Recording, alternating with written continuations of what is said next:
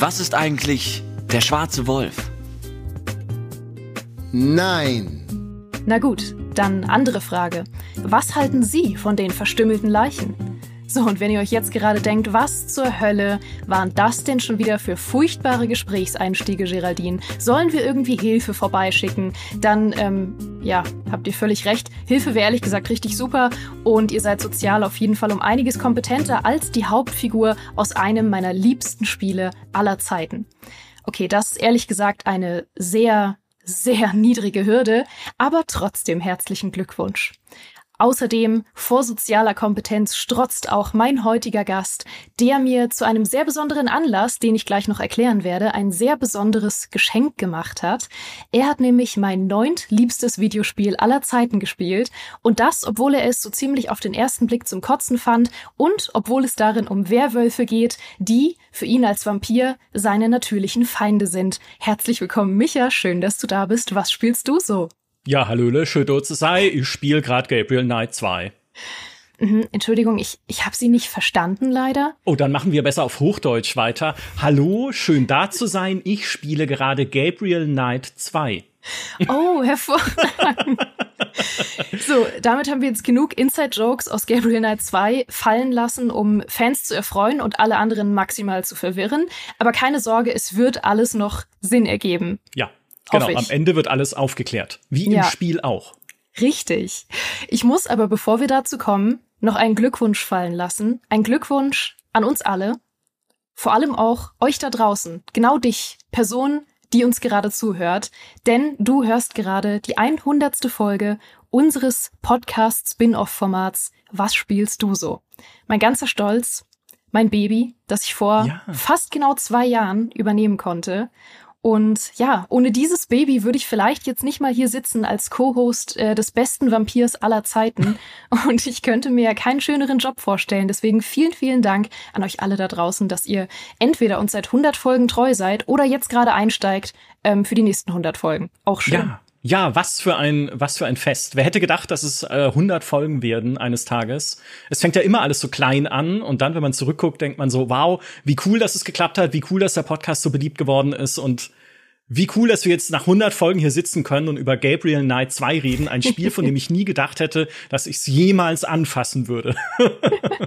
ich bin dir so dankbar, dass du das zu diesem besonderen Anlass mir quasi als äh, Jubiläumsgeschenk machst. Ja, es ist ja 50-50. Das eine ist tatsächlich äh, dir zuliebe, das andere ist aber, weil ich in einem anderen Podcast, ich weiß gar nicht mehr zu welchem Thema damals, gesagt hatte, dass das Spiel, das ich selbst entwickeln würde, wenn ich es könnte, ein Mystery Adventure in Bayern wäre wäre, wo die irgendwie norddeutsche äh, Ermittler oder sowas, also Leute, die hier nicht heimisch sind, hierher kommen und dann irgendwie hinter Garmisch in irgendwelche verlassenen Walddörfer ziehen und dann Geschichten hören, was sich da im Void versteckt. Ne? Also was da alles an, an seltsamen Begebenheiten, so ein bisschen Akte X im Bayerischen Wald, so oder halt in, in Alpennähe oder sowas. Weil es gibt halt mhm. halt hier so viele Wälder und so viele äh, versteckte Winkelchen, dass ich mir dachte, das wäre doch super cool, ja, und dann schrieben halt eine Million Leute in die Kommentare, gibt's schon, heißt Gabriel Knight 2, du Idiot. Und ich so, nein, st oh, stimmt, ja, davon hatte ich mal irgendwie, hatte ich mal flüchtig gehört. Ja, und das ist so der, die, die zweite Hälfte dieses jetzt gespielt habens, dass ich mir gesagt habe, ja, jetzt wo ich schon darauf hingewiesen wurde, dass mein Traum geplatzt ist, muss ich wenigstens schauen, wie das Sierra damals gemacht hat. Hm. Das war ich übrigens. Alle 30 Kommentare waren von 30 verschiedenen ja. Accounts von mir. Ja, Geraldine, äh, Human, Punkt G irgendwie. Gidiral und ja. Äh, ja, hm. ja. Das war das war alles ich. Mhm. Ich habe dir ja auch schon mal von Gabriel Knight 2 erzählt. Es ist mittlerweile ein Weilchen her. Das war in einem unserer plus-exklusiven Podcasts äh, zu finden auf gamester.de, ähm, wo du mit verschiedenen Leuten Listen gemacht hast von ihren 25 liebsten Spielen aller Zeiten. Und da ist Gabriel Knight 2 ja bei mir auf Platz 9 gelandet. Mhm. Eine sehr, also es hat es in die Top 10 geschafft, was mir sehr wichtig war, ähm, dass so ein kurioses Spiel bei mir in der Top 10 landet, auf jeden Fall. Und da habe ich dir schon sehr viel vorgeschwärmt davon, was ich daran so toll finde. Ja. Was hast du gefühlt damals? Ich habe nichts geglaubt. Ich habe nichts geglaubt, weil das auch kein Spiel ist, das sich auf, ich sag mal, also es ist nicht der typische Kandidat für solche Bestenlisten, so wenn man sich das auch heute anguckt insbesondere, weil es ja auch zu einem Genre gehört, was es in der Form heute gar nicht mehr gibt, nämlich diese ja. FMV Adventures. FMV für Full Motion Video heißt einfach, dass viele Aktionen im Spiel als Videoszenen mit realen Schauspielerinnen und Schauspielern aufgenommen wurden und dann im Spiel abgespielt werden, wenn man das macht. Also Point-and-Click-Adventure, in dem Filme laufen, wenn man zum Beispiel eine Treppe hochgeht oder eine Tür aufmacht oder natürlich Dialoge führt und alles ist da halt dann ein Film, und das war ein recht kurzlebiges Phänomen der 90er Jahre, als man sich so dachte, hey, jetzt ist ja gerade die CD erfunden worden. Können wir die nicht einfach mit Daten vollballern? Was könnte man da machen? Ach ja, Videos sind, glaube ich, eine gute Idee. Ähm, hat ja damals dann auch den etwas äh, despektierlich gebrauchten Beinamen interaktiver Film bekommen. ja, mhm. Also ein Film, der hin und wieder durch Interaktion unterbrochen wird, jetzt auch in Gabriel Knight, ne, dass man halt hin und wieder äh, Gegenstände kombiniert im Inventar, Dinge natürlich aufsammelt in der Spielwelt und sowas. Ähm, und da gab's nicht, also es, es gab einerseits nicht viele davon, also nicht so viele so, so FMV-Adventures und es gab noch viel weniger gute. Und das ist tatsächlich auch ein Genre, was weitgehend an mir vorbeigegangen ist, sowohl damals als auch bis heute. Ich habe ein paar davon gespielt. Star Trek Borg wäre ein Beispiel. Das ist halt ein mhm. Star Trek Adventure, äh, was mit dem Borg zu tun hat, überraschenderweise. Ja. Ähm, es gab ein Spiel zu Akte X, das habe ich selber nicht gespielt, das kannte ich aber damals zumindest. Und Rebel Assault ging ja damals in so eine Richtung, was ja äh, Star Wars Videos waren, die hin und wieder von Action unterbrochen wurden. aber mehr kannte ich nicht und ich habe das auch nie also ich hätte niemals, äh, käme ich auf die Idee zu sagen, dass das irgendwie, das war die Hochzeit der Spiele oder so. ja. Äh, ja, gut, dafür sag ich das ja. Das ist ja okay, dafür bin ich ja da, um das zu sagen. Ich mhm. habe eine wirklich absurde Liebe für FMV Adventures. Ich habe sie fast alle gespielt. Du sagst es selber, es gibt nicht viele. es gibt gefühlt fünf oder so. Mhm. Nein, es gibt noch mehr. Ähm, es gibt schon einige. Aber ich sag mal, die populären habe ich alle gespielt.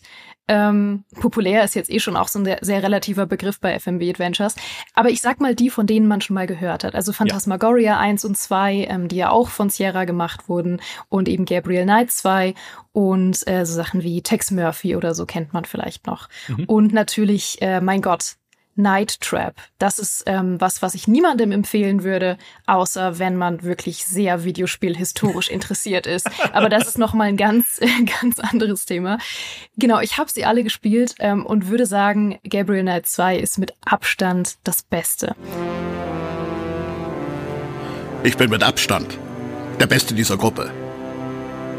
Weil FMV Adventures haben alle den völlig berechtigten Ruf, sehr trashig zu sein, weil sie eben nicht mit, ähm, wie man es heutzutage kennt, äh, absolut hochkarätigen Schauspielern gedreht wurden, sondern mit den Leuten, die sie halt damals kriegen konnten. Und das finde ich halt auch super spannend, weil ja Videospiele damals noch ein komplett anderes Stigma hatten als heute. Also heute kriegst du easy den Mark Hamill, um irgendwie in deinem Videospiel mitzuspielen, eben per ähm, Motion Capturing. Und damals hast du eben nicht Mark Hamill gekriegt, sondern Leute, die zum Beispiel vorher im Softporno-Bereich unterwegs waren. Ja. Und das zeigt eben dieses Stigma, was damals noch völlig anders war als heute. Und das finde ich aber super charmant, einfach zu sehen, was für Leute damals dann da mitgespielt haben und da vielleicht auch eine Leidenschaft dann für hatten und voll mit Herz bei dem Projekt dabei waren.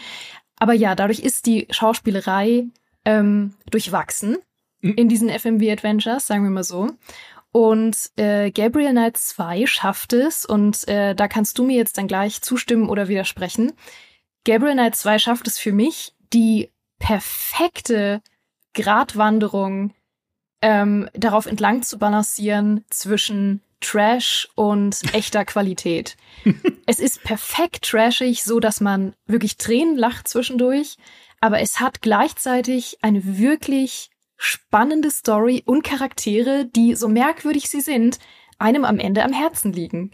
Ja, ich stimme zu. Äh, es ist tatsächlich so. Ich hätte nicht geglaubt, das jetzt sagen zu können, aber die schon die grundlegende Story-Prämisse, Prämisse, ich fange schon selber so, so, wir kommen noch dazu, so anzureden wie die Leute im Spiel in der deutschen Version.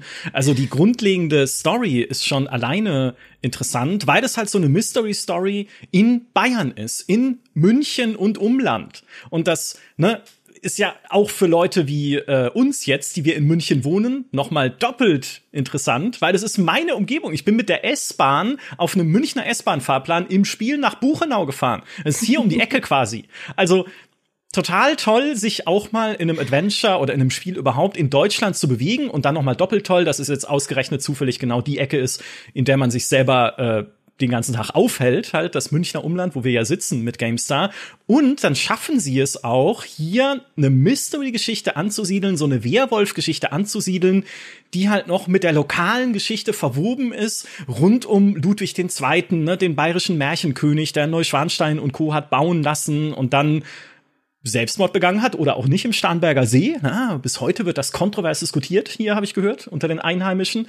Ähm, Plus irgendwie Richard Wagner, den er damals gefördert hat, spielt eine Rolle in dem Spiel. Und die Schlösser spielen natürlich eine Rolle. Und Briefe von Ludwig an Kaiserin Elisabeth von Österreich, wo er Dinge andeutet, was genau meint er damit und so. Also, sie haben diese diese diesen Lokalkolorit halt ganz wunderbar übersetzt in so eine ja, in, in so eine, in so eine Mystery-Geschichte. Genau das, was ich auch gerne machen würde in meinem Spiel, das nie erscheinen wird.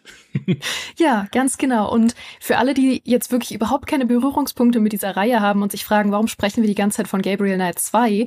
Es ist eine Trilogie und Gabriel Knight 1, 2 und 3 sind jeweils sehr unterschiedliche Spiele. Teil mhm. 1 ist ein sehr klassisches Point-and-Click-Adventure mit auch einer wirklich schön erzählten Story. Ähm, da geht es eben auch um Gabriel Knight und seine ähm, ja, Co-Ermittlerin Grace Nakimura.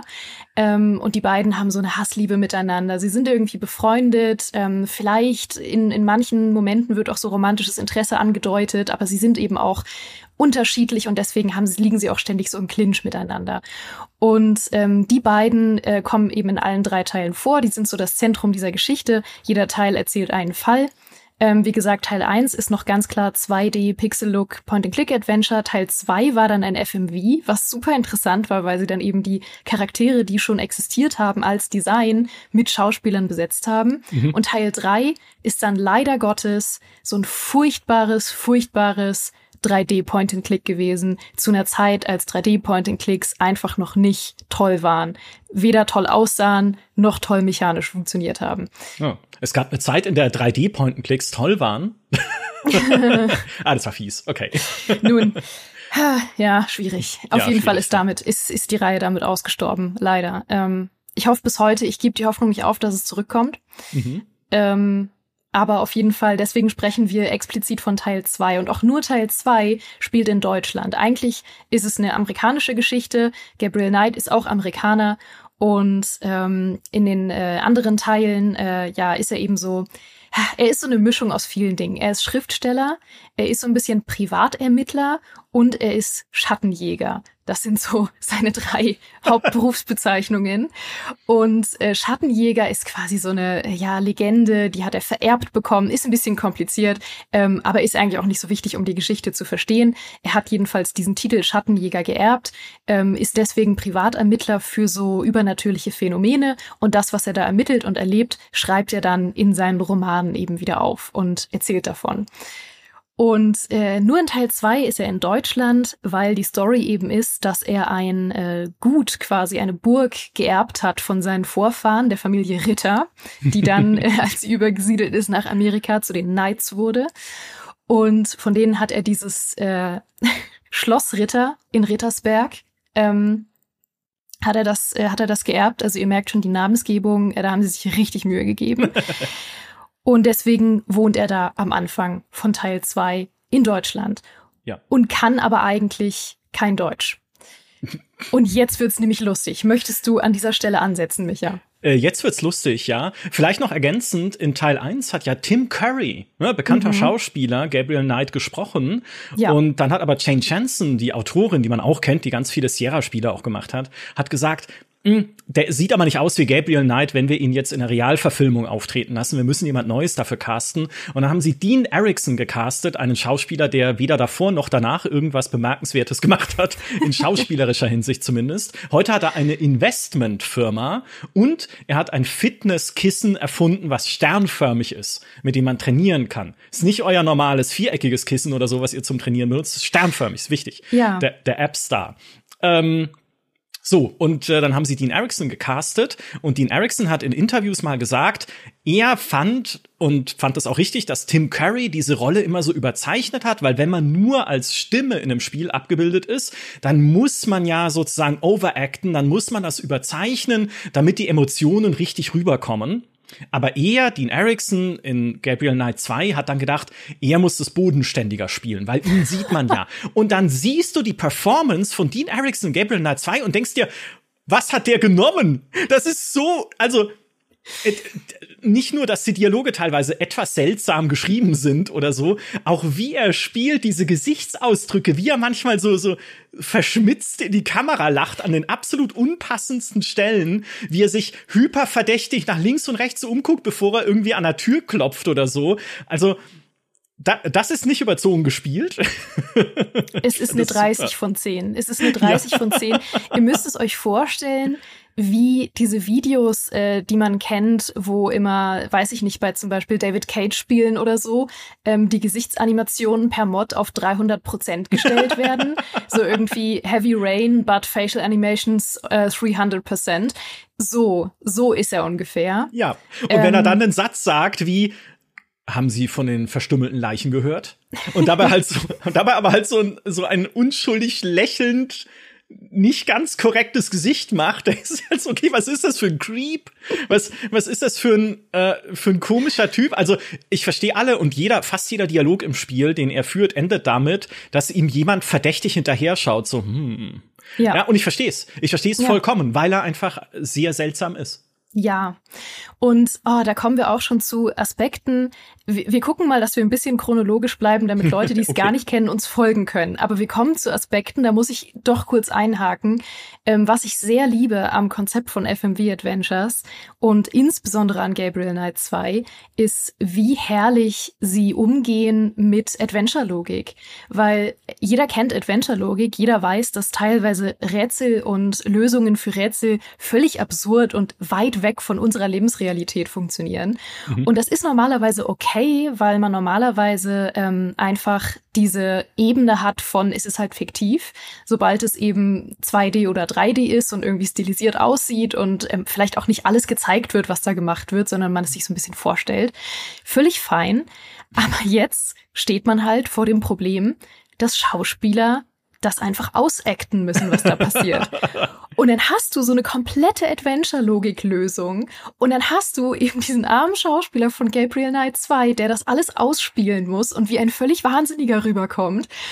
Und da gibt es so schöne Szenen und ich oh, ja. liebe sie alle. Ich liebe sie alle. Da kommen wir vielleicht noch zu, was unsere äh, liebsten Rätsellösungen sind. Äh, meine liebste Szene, was dieses Ausacten angeht, mhm. ist die Streichholzschachtel. Weil er hebt später mal eine Streichholzschachtel auf und damit man auch wirklich erkennt, dass es eine Streichholzschachtel ist, zündet er ein Streichholz an und pustet es wieder aus. Wer macht sowas? Wenn ihr zu Hause eine Streichholzschachtel aufhebt, macht ihr dann auch immer ein Streichholz an, um zu gucken, dass es wirklich eine Streichholzschachtel ist. Also es ist total sinnlos. Aber damit du halt im Spiel verstehst oder als Person, die vorm Monitor sitzt, verstehst, dass es eine Streichholzschachtel ist, muss man an der Stelle halt ein Streichholz anzünden, weil es ist halt schon auch sehr pixelig. Es ist ein altes Spiel von 1995.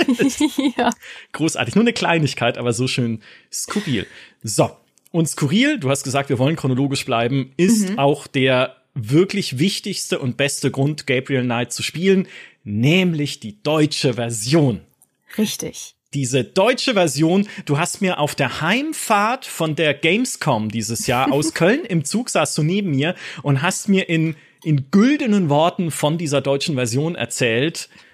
Und du, ich muss sagen, du hattest recht mit jedem einzelnen Wort. Es ist unfassbar fantastisch, weil sie ja im Originalspiel, in der englischen Version, die ich mir auch mal in Let's Plays und so angeguckt habe, sehr viel damit arbeiten, dass Gabriel Knight, haben wir vorhin schon gesagt, kein Deutsch spricht und deshalb die Einheimischen nicht versteht hier in München und Co. Ähm, und Grace, seine Partnerin, spricht zwar ein bisschen Deutsch, aber auch nicht so wirklich gut. Sie versteht ein bisschen was, aber jetzt auch nicht alles.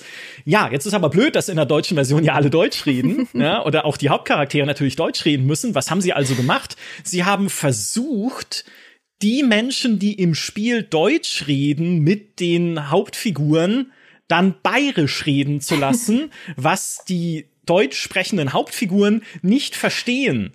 Mhm. Und es gibt so fantastische Szenen, wie wenn Grace zum ersten Mal ins Rathaus kommt von Rittersberg, das auch nur irgendwie eine Klappe in der Tür ist, die der Bürgermeister aufmacht und Hallo sagt, dass sie dann dasteht und sagt, versucht auf Bayerisch zu sagen, ich bin hier auf Urlaub. Und dann sagt der, der Bürgermeister so, komm, versuchen wir es doch lieber auf Hochdeutsch.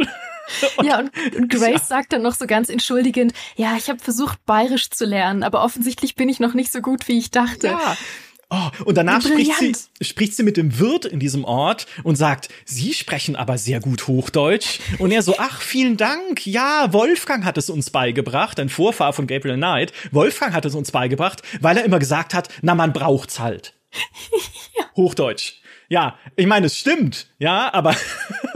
aber das muss man sich mal vorstellen. Ich hätte mal an meinem ersten Tag bei der GameStar äh, in München ankommen müssen, ins Büro gehen und mit irgendwem sprechen und dann so ganz äh, von oben herab sagen müssen, mein Gott, also du sprichst aber wirklich sehr ja. gut Hochdeutsch. Wo hast du das denn gelernt? Du, das wäre mein letzter Tag gewesen. Es ist ähm, vielleicht, oder wir hätten dich sofort befördert, weil du noch viel besser Hochdeutsch kannst. Ich, ich liebe, also es gibt so viele Szenen, die man einfach lieben muss in diesem Spiel, die aus dieser mhm. Übersetzung resultieren. Es, Gabriel Knight kommt auf die Polizeiwache und auch dort, der Polizist am Empfang spricht nur äh, bayerisch und sagt dann halt, wie kann ich einer helfen? Ne? Ähm, also, wie kann ich Ihnen helfen? Und Gabriel Knight versteht es halt nicht und sagt dann so, ich bin Gabriel Knight. Ich möchte sprechen mit. Tut mir leid, unser Kommissar Leber lässt eine ausrichten, er hat schon ein Buch. Und ein anderes braucht er nicht. Nein! Der hat nämlich einen Haffer zum Tor. Er ist zu beschäftigt. Auf Wiedersehen! Sie brauchen ja bloß umdrehen, da hinten ist die Tür. Richtig, danke. Bücher lesen, sowas. wie als würde er mit einem Kind reden, aber halt in ja. derselben Sprache. Es ist Gold, es ist Gold. Und Grace ist später in einem Museum und äh, die äh, Empfangsdame dort, die auch die Tickets verkauft, spricht auch kein Englisch. Und dann fragt, redet sie auch bayerisch mit ihr und sagt, ist das das Ludwig-Museum? Und wo kann ich mehr über diese Richard Wagner-Oper erfahren? Ja, ich muss dazu sagen, ich kann kein Bayerisch, deshalb habe ich vorhin mein Intro auch auf Badisch gemacht, was mein mir naheliegender Dialekt ist, weil ich daherkomme. Ähm, wollte niemanden beleidigen, auch aus Bayern. Aber es sind so, es ist, es ist so wundervoll äh, skurril. Man muss eine Ader haben, glaube ich, für das Skurril, aber die haben wir beide. Mhm. Deswegen. Ja. Das liegt uns sehr. Und jetzt pass auf, mein absoluter Favorit, beziehungsweise meine Favoritin, ist die TV-Reporterin. Weil ja um Aufmerksamkeit zu erregen bei einem anderen Charakter, spricht Gabriel Knight mit einer Reporterin, ähm, auch übertrieben laut und betont, was nochmal zusätzlich dazu kommt, äh, über Dinge, die er gefunden hat, was diesen äh, Mystery-Fall, den man da nachspürt, angeht und geheimnisvolle Morde in München, äh, den er da, ne, bei denen er ermittelt. Und äh, da war es dann so in diesem Interview im Original übersetzt diese Reporterin das, was er auf Englisch sagt, ins Deutsche. Geht aber nicht, ja, funktioniert wieder nicht. Deshalb spricht die Reporterin, ich glaube, es ist Schweizerdeutsch. Ja. Das ist ein Bericht aus München am Tatort vom bis jetzt letzten merkwürdigen Todesfall, wo durch die Killerwolf hergeführt worden ist. Der Herr neben mir ist ein Amerikaner, der behauptet, dass er wichtige Hinweise hat auf die sehr mysteriöse Mordfälle. Sie glauben, dass Sie Informationen über die Wolfsmorde haben. Ja, ja, in der Tat. Ich wollte Kommissar Leber einige Fragen stellen, wie zum Beispiel, warum Tierhaare am Tatort gefunden wurden, die rotbraun waren, obwohl die Zoowölfe, die ausgebrochen waren, grau waren.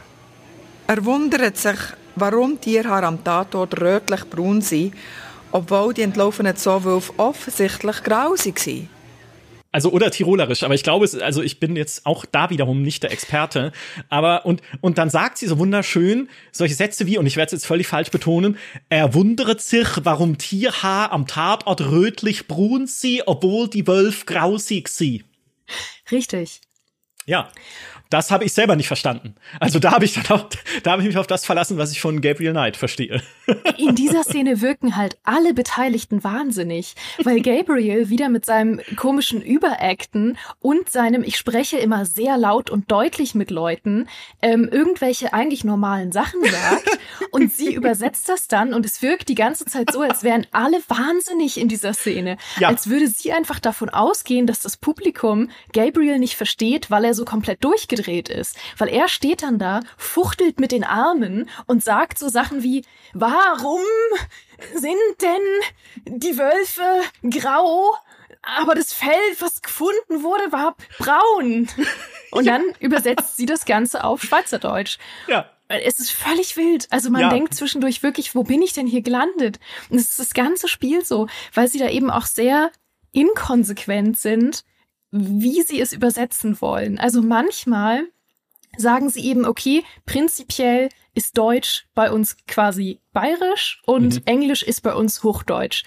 Manchmal ergibt es aber irgendwie keinen Sinn und dann machen sie es wieder anders und deswegen ist es halt die ganze Zeit permanent inkonsequent und, und total verwirrend, ähm, weil sie diese bayerische Sache eben auch nicht die ganze Zeit durchziehen. Ja. Und es gibt Momente, wo Gabriel Sachen übersetzt werden, die er eigentlich normal verstehen müsste, oder Gabriel Sachen nicht versteht, ähm, was im Original total normal wirkt, und in der deutschen Version wirkt es einfach, als wäre er wirklich einfach nicht ganz dicht in diesem Moment. Ja, ganz genau. Weil man sich denkt, warum verstehst du das denn gerade nicht?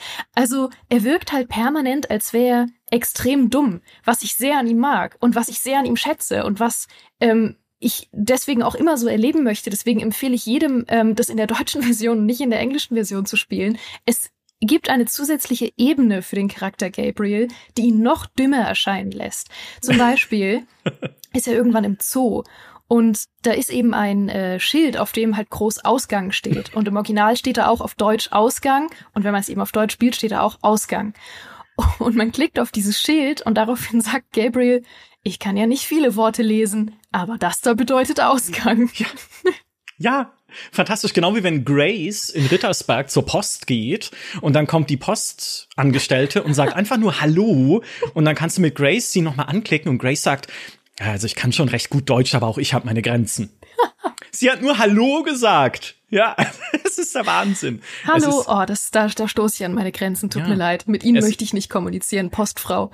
Es ist der Wahnsinn. Es ist alles der Wahnsinn. Auch wenn Gabriel Knight heimlich ein Gespräch von zwei Deutschen aufnimmt, die Deutsch gesprochen haben und dann versucht er diese Aufzeichnung sich anzuhören und versteht sie aber natürlich nicht, weil er kein Deutsch spricht. Und dann bringt er, bringt er es zu seinem Familienanwalt, der eine überraschend große Rolle spielt. In, ja. in diesem, ne, ich, also Familienanwalt ist entweder, ist man entweder bei der Mafia, wenn man einen hat, oder Adel, und er ist ja dann in dem Sinne Adel, geht mhm. dann dahin und sagt ihm, äh, oder bittet ihn halt zu helfen, dieses Tonband zu übersetzen. Und dann gibt es dieses deutsche Tonband und in der deutschen Version spricht dann der deutsch sprechende Familienanwalt einfach das, was auf dem Tonband eh schon auf Deutsch gesagt wird, nochmal auf Deutsch nach. Ja. Also es gibt dann eine Stelle auf diesem Tonband, da sagen sie Nein und der Familienanwalt übersetzt Nein. Sie haben ja schon etwas Deutsch gelernt, nicht wahr? Sie sind doch schon fast ein ganzes Jahr hier. Äh, nein. Ich meine, ja, es war schon fast ein Jahr. Aber mit dem Lesen und dem Rechtschreiben habe ich es nicht so. ja. Und manchmal fasst er einfach nur so irgendwie zusammen, was sie gerade ja. gesagt haben, wie in so einem Schulaufsatz. Oder er sagt es irgendwie nochmal leicht anders. Und deswegen wirkt auch diese Szene komplett wahnsinnig. Ich habe ja schon die ganze Zeit mich gefreut, wenn du zu diesem Moment kommst und habe immer darauf gelauert, wie du den findest. Weil das ist mein Lieblings, also fast einer meiner Lieblingsmomente im ganzen Spiel und kommt nur durch die deutsche Übersetzung. Also Alles, weil er ja. dann da mhm. sitzt und er hört, also der Harald Übergrau heißt der Familienanwalt natürlich. Die haben auch alle tolle Namen in dem Spiel. Mhm. Ähm, Harald Übergrau hört äh, eben dieses Band und Gabriel sitzt ihm gegenüber am Schreibtisch und sitzt da in seiner üb üblichen arroganten Gabriel Knight Art und sagt so, jetzt, jetzt erzähl mir mal, was sagen die denn da? Und man denkt sich so, du hättest also wirklich auch einfach auf Play drücken und es dir selber anhören können. Weil dann drückt Harald auf Play und dann sagen sie irgendwie sowas wie, ähm, ah, ich frage mich, was dieser Mr. Knight möchte. Ähm, ich vertraue ihm irgendwie nicht. Und dann übersetzt Harald mit, hm, Sie, Sie fragen sich, äh, was Sie von Ihnen wollen. Sie, Sie vertrauen Ihnen nicht. ja, ach nee. Ach was. Ja, ach was. Ja, Wahnsinn. Und dann kommt noch dazu, dass ähm, du im Spiel dann ein amerikanisches Ehepaar äh, triffst, Oh das mit, mit amerikanischem Akzent Deutsch spricht. Ne? Deswegen habe ich vorhin auch ein bisschen, bin ich da reingerutscht. Ähm, also die reden so, Gabriel Knight und äh, Grace aber nicht obwohl die auch Amerikaner sind. Dafür redet aber Dr. Klingmann, der Zoodirektor, mit wahrnehmbarem US-Akzent oder englischem Akzent zumindest. Das, wieso? Im, witzigerweise, ich glaube, in der englischen Version hat Dr. Klingmann, der ja auch Deutsch spricht, in der englischen Version, weil er ja Deutscher ist, als der Zoodirektor von München, da hat er keinen englischen Akzent, also ist auch eine andere Stimme. Deswegen, was haben sie gemacht? Was, hat, was ist da passiert? Also es ist, ihr merkt schon, wir sind noch nicht mal bei dem Spiel selbst angekommen. Nein. Und es ist ein großes, äh, eine, ein großes Fest einfach. es ist Ähm, ein großes Fest. So, und damit versuchen wir jetzt mal, das Spiel selbst zu beschreiben. Wir werden, ich behaupte jetzt einfach mal, wir spoilern das Spiel durch. Ähm, das heißt, ihr seid gewarnt, äh, dass wir für dieses äh, 35.000 Jahre alte Spiel äh, Story-Spoiler einbauen. Aber ich kann euch sagen, es nimmt dem Spiel fast nichts, wenn ihr auch wisst, wie es ausgeht. Also wenn ihr es danach noch spielen wollt, äh, kein Problem, wirklich. Ja. Lasst es euch trotzdem erzählen. Es macht eigentlich nichts. Also ich sag mal, die, äh, die Enthüllung kurz vor Schluss ist jetzt auch nicht so schwer vorhersehbar. Und Ist- ich finde, ja. ja, man muss, man muss allein schon natürlich die eine Frage stellen, Geraldine, was ist besser als eine Story mit einem zwielichtigen Baron? Äh, eine Story mit zwei zwielichtigen Baronen. Vollkommen richtig. Ja, das hat sich Jane Chanson auch gedacht. Deswegen gibt es zwei zwielichtige Barone im Jagdclub in der Königlich Bayerischen Jagdgesellschaft, die man unterwandern muss in dem Spiel. Ähm, wo du von Anfang an natürlich weißt, hm, ja, was, was ist, was hat's mit denen auf sich? Aber ja, sie sind auch cool gespielt. Also ich muss ja sagen, so trashig wie es ist, äh, insbesondere der Baron von Glover ist, ist okay, ja. Also wenn du mit dem Dialoge führst, wie er dann in seine Philosophien da eintaucht, als Leiter dieser Jagdgesellschaft und sowas, ist schon ganz cool gemacht. Also, Ja. ne, es ist nicht nur, es ist nicht nur Trash, sie geben sich schon auch wirklich Mühe, diese Story rüberzubringen und auch die Geschichte an sich auch durch die historischen Verknüpfungen und sowas will ich sagen, dass es ein Lernspiel ist. Aber es hat mich dazu gebracht, Dinge nochmal nachzulesen über das Leben und Ableben von Ludwig II. Ich wusste zum Beispiel überhaupt nicht, und ich war selber schon in Herrenchiemsee, ich war in Neuschwanstein, also ich habe hier das ganze Touri-Programm auch schon vor Jahren natürlich gemacht, als ich hierher gezogen bin. Aber ich wusste zum Beispiel nicht, dass mit Ludwig II. zusammen an jenem äh, schicksalhaften Tag damals am Starnberger See noch eine zweite Person gestorben ist. War aber so. Ja, und das bauen sie mit ein halt als Teil dieser, dieser, kein großer, aber zumindest ein kleines Detail dieser Geschichte. Und das habe ich dann nochmal nachgelesen äh, und habe gesagt, aha, aha, so war das also mit dem Ludwig. Ne? Also, das ist schon ganz gut gemacht. Da sind wir auch beim absoluten Hauptthema dieses Spiels, äh, dem heimlichen Star des Spiels, König Ludwig II. Äh, da ist auch noch so eine wahnsinnig charmante Sache, die ich an dem Spiel liebe, nämlich, dass sie davon ausgehen, es ist nicht ganz falsch, aber es ist schon sehr überzogen, dass sie davon ausgehen, dass König Ludwig II. wirklich so eine Art Superstar in Bayern ist. Also auch heute noch oder zumindest in den 90ern noch, dass die Leute ihn wirklich so heftig gefeiert haben, dass mehrere Charaktere quasi sich Poster und Bilder von König Ludwig II. bei sich zu Hause aufhängen oder im Gasthaus.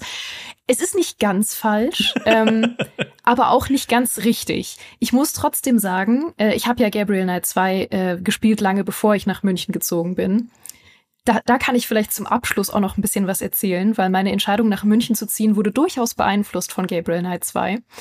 Ähm, aber ich, ich fand das immer sehr obskur. Und seit ich dann eben äh, nach München gezogen bin, habe ich die ganze Zeit halt penibel darauf geachtet, wie oft ich wirklich so in meinem Alltag auf König Ludwig II. stoße in irgendeiner Form.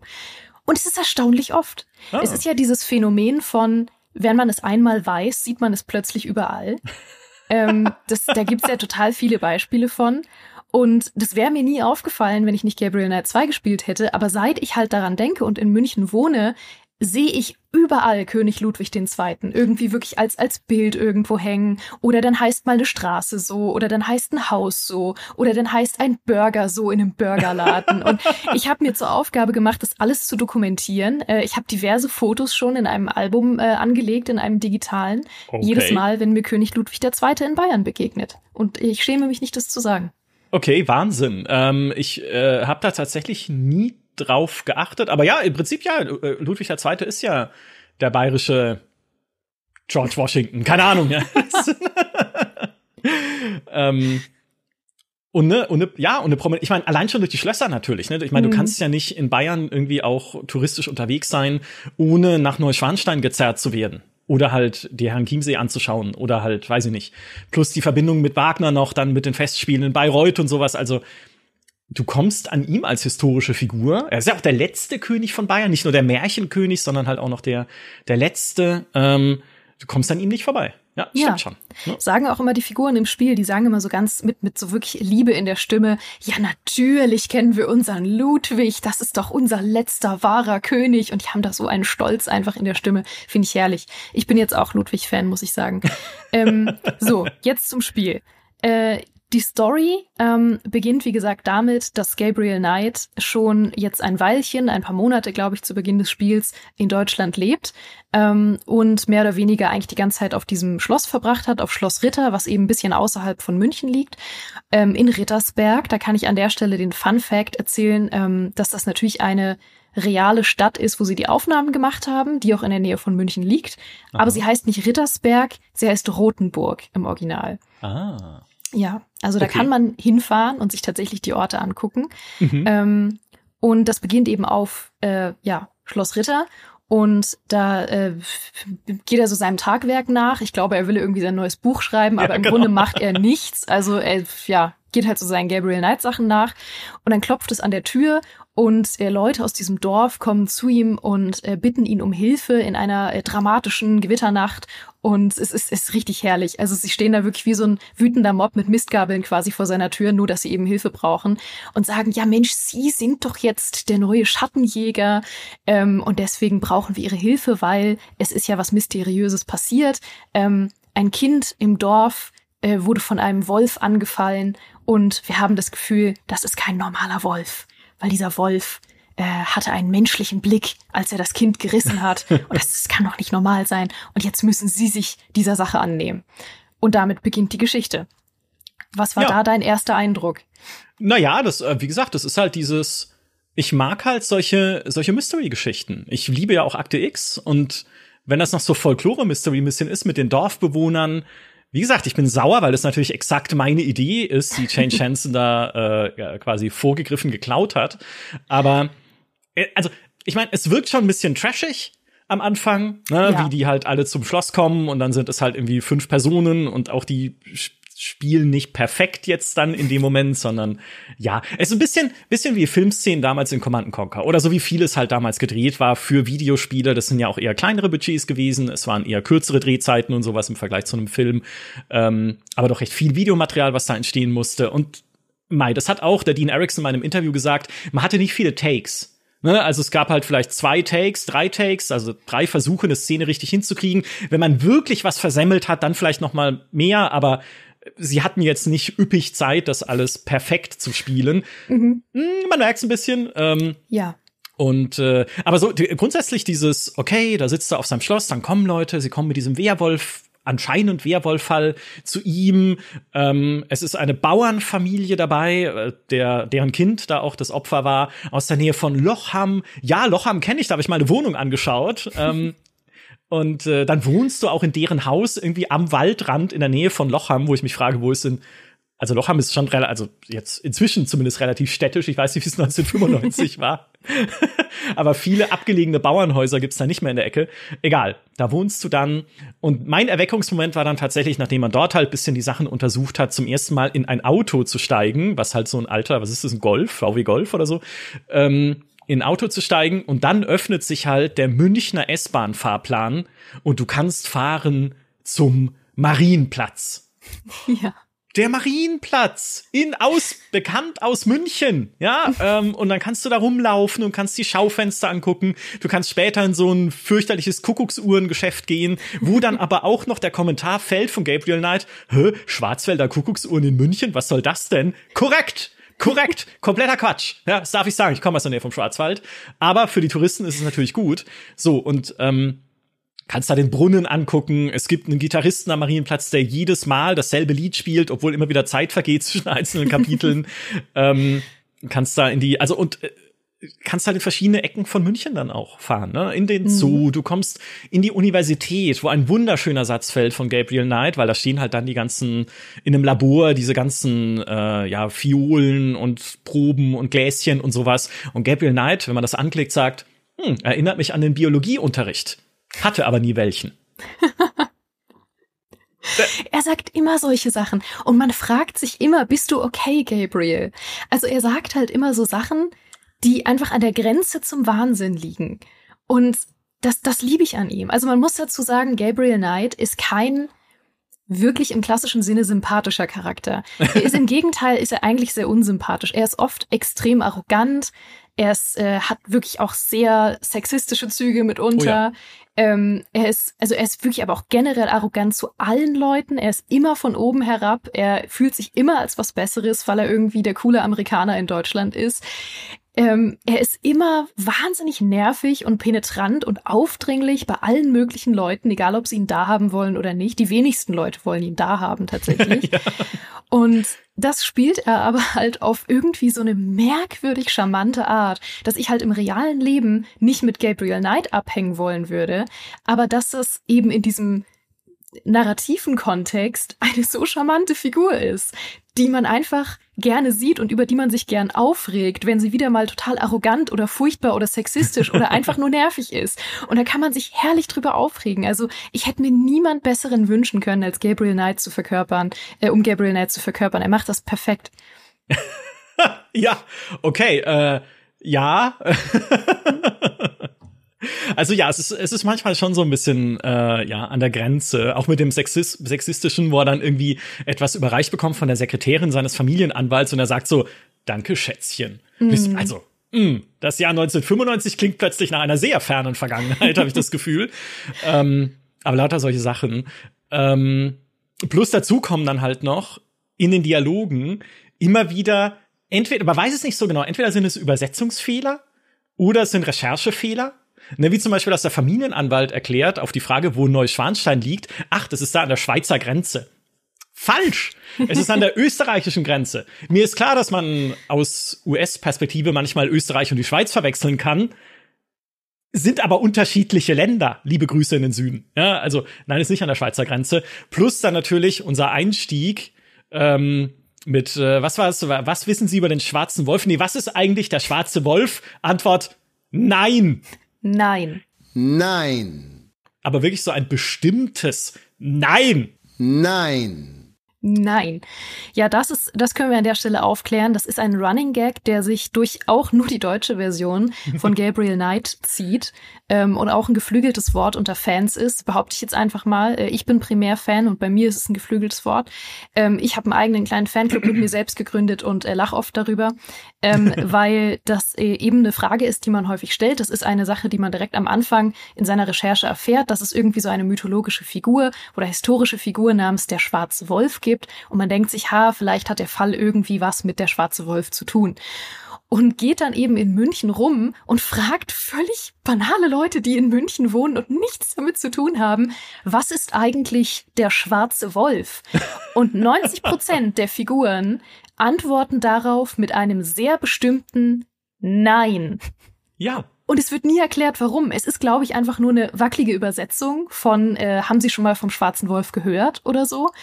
Aber es ist herrlich. Und äh, die wenigen Momente, in denen dann nicht Nein geantwortet wird, sind umso überraschender, weil man rechnet schon die ganze Zeit damit, dass sie nur sagen Nein und plötzlich sagen sie irgendwie sowas wie, oh nö, sagt mir jetzt nichts, habe ich, hab ich bisher nicht von gehört.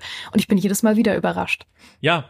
Oder wenn du zum Polizeikommissar kommst und ihm Informationen geben möchtest, aber auch gleichzeitig äh, ihn danach abhören möchtest, was er, was seine Ermittlungen bisher ergeben haben.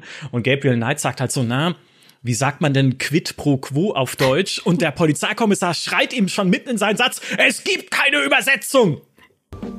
Sagen Sie mir doch, was Sie glauben über den Fall zu wissen, ja? Wie sagt man quid pro quo auf es Deutsch? Es gibt keine Übersetzung. Vielen Dank für Ihre Zeit. Nehmen Sie Platz. Doch. Also man könnte zum Beispiel sagen, eine Hand wäscht die andere oder sowas. Ne? Also es gibt eine Übersetzung, Kommissar Lieber, aber ich liebe diesen Wutausbruch. Ja? ja.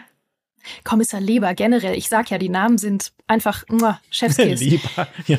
Ich, ich möchte an der Stelle übrigens noch kurz, mir ist ein äh, passender Vergleich eingefallen, äh, warum ich Gabriel Knight ähm, so charmant in großen Anführungszeichen finde.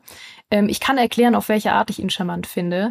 Er ist im Grunde Michael Scott aus The Office. ja. ähm, weil man findet ja auch Michael Scott aus The Office irgendwie charmant und sympathisch in extrem großen Anführungszeichen, ähm, weil man ihn als reale Person nicht als Freund oder Chef haben möchte, aber im Kontext dieser fiktiven Geschichte irgendwie halt lustig und charmant findet. So. Und genau das ist Gabriel. Ich würde Ja. im echten Leben würde ich ihn hassen. Er ist ein furchtbarer Mensch, ein arroganter Sack ohne Ende. Aber irgendwie spielt er es ähnlich charmant, wie Michael Scott eben charmant porträtiert wird. Ich glaube, das ist ein Vergleich, mit dem man vielleicht was anfangen kann. Ja, weil sie beide eine gewisse Hilflosigkeit in sich tragen, diese Figuren. Michael Scott einfach als jemand, der nicht weiß, wie man mit Menschen umgeht, aber der es dummerweise als Job hat, der Chef zu sein von Leuten und deshalb mit Menschen umgehen muss. Und auf der anderen Seite halt Gabriel Knight, der ja schon alleine deshalb hilflos ist, weil er das Wort Jagdschein nicht lesen kann und deshalb seinen Anwalt fragt, was ist ein, was ist ein Yacht Yachtschein, ein Yachtschein. Und dann sagt der Anwalt, es heißt Jagdschein. Und Gabriel Knight antwortet, ach, wie in Jagen. Es stand die ganze Zeit. Okay, deutsche Version wieder. Ja, aber dieses, äh, klar, er, er, ein, ein Teil dessen, was ihn dann sympathisch macht, ist er auch, er wird ja da klar, aus seiner eigenen Untätigkeit oder Unfähigkeit heraus sein Buch weiterzuschreiben, da übernimmt er diesen Fall, wird er als Schattenjäger reingeschmissen, aber bewegt sich ja dann in einer fremden Umgebung, die für uns natürlich super vertraut ist, weil Hallo Marienplatz, ja, und so weiter, aber für ihn ist es ja ein Land, dessen Sprache er nicht spricht, dessen Gebräuche er nicht kennt, dessen Bewohner er nicht kennt. Ähm, und äh, das sind ja immer, das ist halt so ein Underdog-Charakter. Mit dem fühlst du immer mit. Also Ja. bisschen. Ja, ja. Aber wie gesagt, im realen Leben furchtbarer Mensch, ähm, also ganz grauenhafter Mensch, vor allem gegen Ende des Spiels, als er dann äh, auch noch da seine Wutausbrüche kriegt und so. Puh. Also, nee. Nee, nee, nee. Ja, ähm, die arme Grace, ey. Wie er mit Grace umgeht Oh. in diese Spiel. Grace, die ihm nur helfen möchte. Ja. Die ja eigentlich ihm hilft mit Recherche und die einen Laden für ihn führt in New Orleans, ihm aber nachreist nach Deutschland, um ihm unter die Arme zu greifen, weil sie sich Sorgen um ihn macht, dann erfährt, worin er sich da verwickelt hat. Eine Werwolf-Geschichte mit Ludwig II. und irgendwelchen geheimnisvollen Verschwörungen und sowas, die ihn unterstützt. Ja, und dann kackt er sie am Ende auch noch an. Ich weiß nicht, ob. ob die Kristalle funktionieren.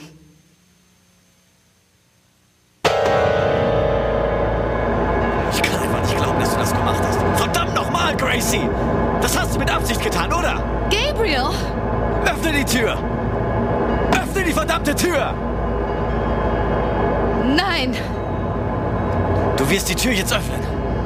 Wenn du noch nicht einmal ein einfaches, verdammtes Diagramm kapierst, muss ich es selbst machen. Selbst! Immer. Es ist so schlimm. Also die beiden haben eine wirklich sehr, sehr interessante äh, Beziehung, aber auf jeden Fall keine gesunde Beziehung. Nein. Ähm, und es geht zu 99,9 Prozent von Gabriel aus. Ähm, Grace ist auch geschrieben, als dass sie manchmal sehr ähm, irgendwie in seine so in seine Privatsphäre eindringt, wenn er es nicht möchte. Aber es ist eben auch immer aus nachvollziehbaren Gründen.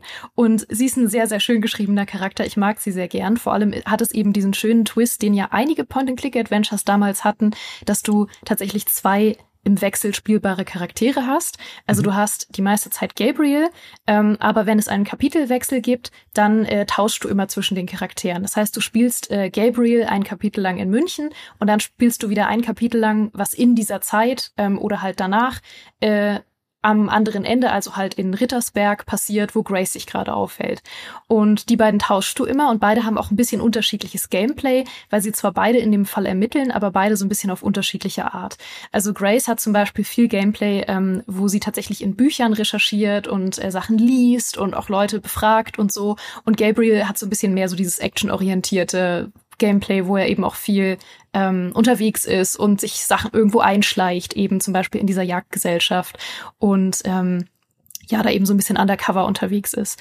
Und das finde ich total schön. Das gibt dem wahnsinnig viel Abwechslung und ähm, es ist ein bisschen, es ist ein bisschen wahrscheinlich komplett die Vorlage gewesen für Spider-Man 2 mit MJ. ich bin Klar. mir sehr sicher, ich bin also 100% sicher, dass Sony gesagt hat, weißt du noch Gabriel Knight 2? Ich hätte gern genau dieses Gameplay auch äh, in unserem Spider-Man-Spiel. Perfekter Vergleich, perfekter Ja. Vergleich. Ich, äh, mir ist Grace schon allein deshalb sympathisch, weil sie von Joanne Takahashi verkörpert wird, so heißt die Schauspielerin. Und die hat auch in einer Folge Babylon 5 mitgespielt, nur ein paar Minuten lang, in der vierten Staffel mal irgendwo in der Folge, die wahrscheinlich die meisten Leute gar nicht gesehen haben, weil sie nicht wichtig ist. Aber Babylon 5, die beste Sci-Fi-Serie aller Zeiten. Also, what's not to like? Nee, Ja. der Charakter ist großartig. Also, das ist doch natürlich immer eine schöne Idee, dir zwei Charaktere oder mehrere Charaktere zu geben, die aus unterschiedlichen Perspektiven diese Story betrachten. Äh, Du hast es schon gesagt, ne, mit Grace halt eher die Bücher sucht und wälzt und mit Forschern, mit Wissenschaftlern spricht über ihre Erkenntnisse, über Ludwig II. und die Geschichte und sowas. Also cool. Ja, das, also Ja. wie gesagt, da stecken ja echt gute Ideen drin, was die Story und die Inszenierung angeht. Ja, wirklich. Also deswegen sage ich, perfekt diesen Grad getroffen zwischen, man will ja wirklich wissen, wie es weitergeht und man rootet wirklich vor allem für Grace und vielleicht ein bisschen auch für Gabriel, so aus äh, morbidem Interesse. Ähm, und man rootet für viele Leute in der Geschichte und will einfach wissen, wie es weitergeht. Gleichzeitig ist es aber eigentlich, bist du nur am, am Tränen lachen, weil es zwischendurch so unbeholfen geschrieben oder geschauspielert ist oder die Rätsel so absurd sind. ähm, es, ist, es ist ein einziges Gag-Feuerwerk im Grunde, ähm, von Minute eins bis ganz zum Ende.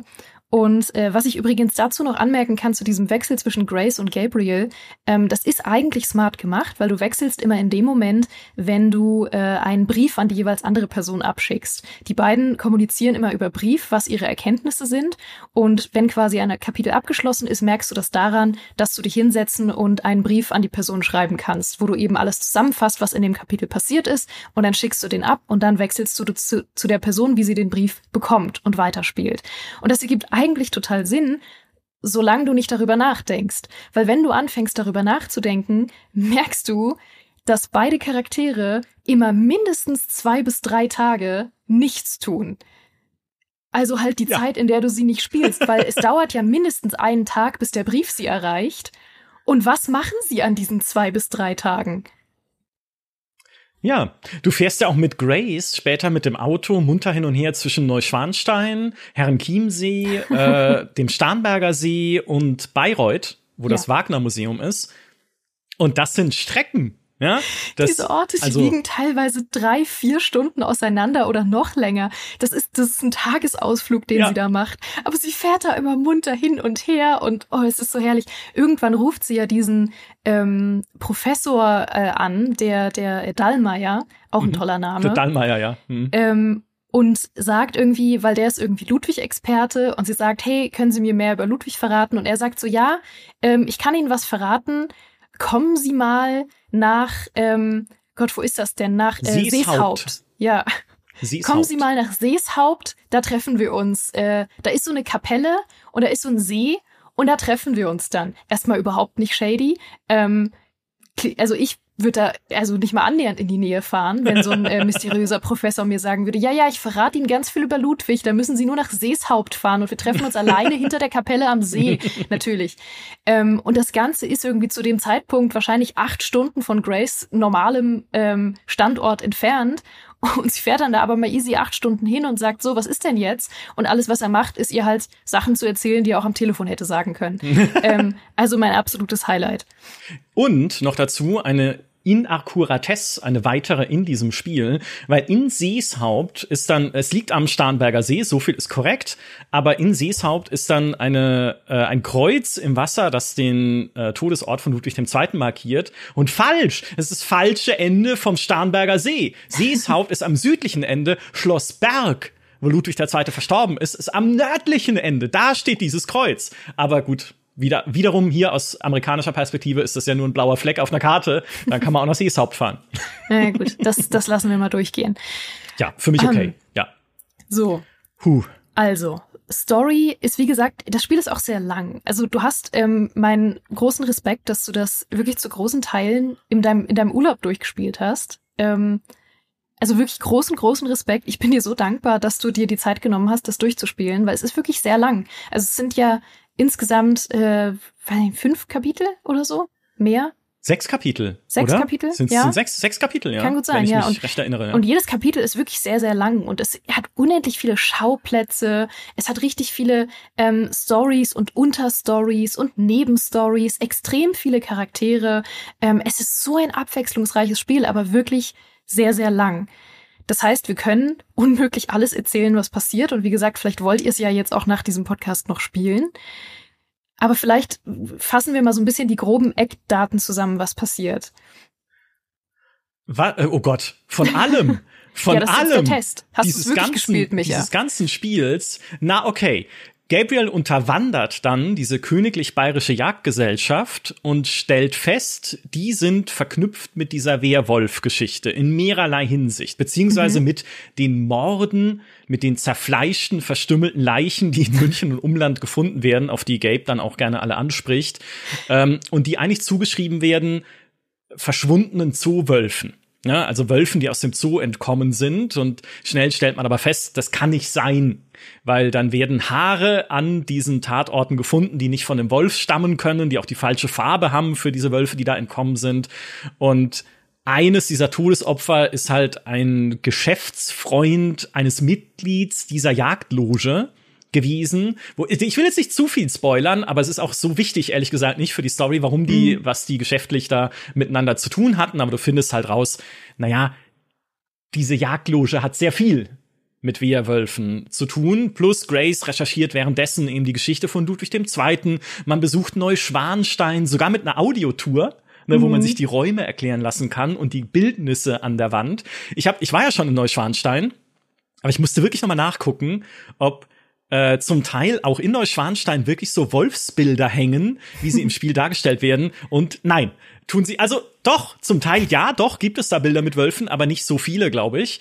Ähm, aber darauf hatte ich damals gar nicht geachtet. Jetzt will ich da wieder hin. Ne, Das beste Mhm. Werbespiel für Neuschwanstein. Ne, Halt dann, dann bist du im äh, Ludwig-Museum in Herrenchiemsee, was eine eine Klickorgie ist vor dem Herrn, weil da ganz viele Ausstellungstafeln mit Texten sind, die man sich entweder durchlesen kann oder die man sich vorlesen lassen kann, wenn man sie anklickt. Was cool ist, ja, dass sie das alles auch eingesprochen haben. Ähm, aber es ist so viel einfach. Dann gibt's ganz viele Sachen, die man da anklicken und sich anschauen kann. Und das musst du auch alles machen, weil die Struktur des Spiels größtenteils so ist, dass solange du nicht alle offenen Aufgaben an einem bestimmten Ort erledigt hast, geht es an einem anderen Ort nicht weiter. Also man muss irgendwann mal rein in den Gottesdienst in Altötting, in der Wallfahrtskirche.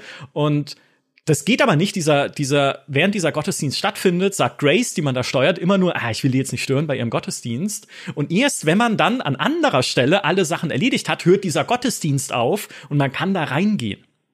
Und das überhaupt erstmal zu verstehen und rauszufinden, da platzt dir der Kopf. Ja, Ja. also mir ist mehrfach der Kopf geplatzt. Äh, wie gesagt, zu den Rätseln kommen wir noch. So, aber du findest dann halt immer mehr raus über Ludwig II.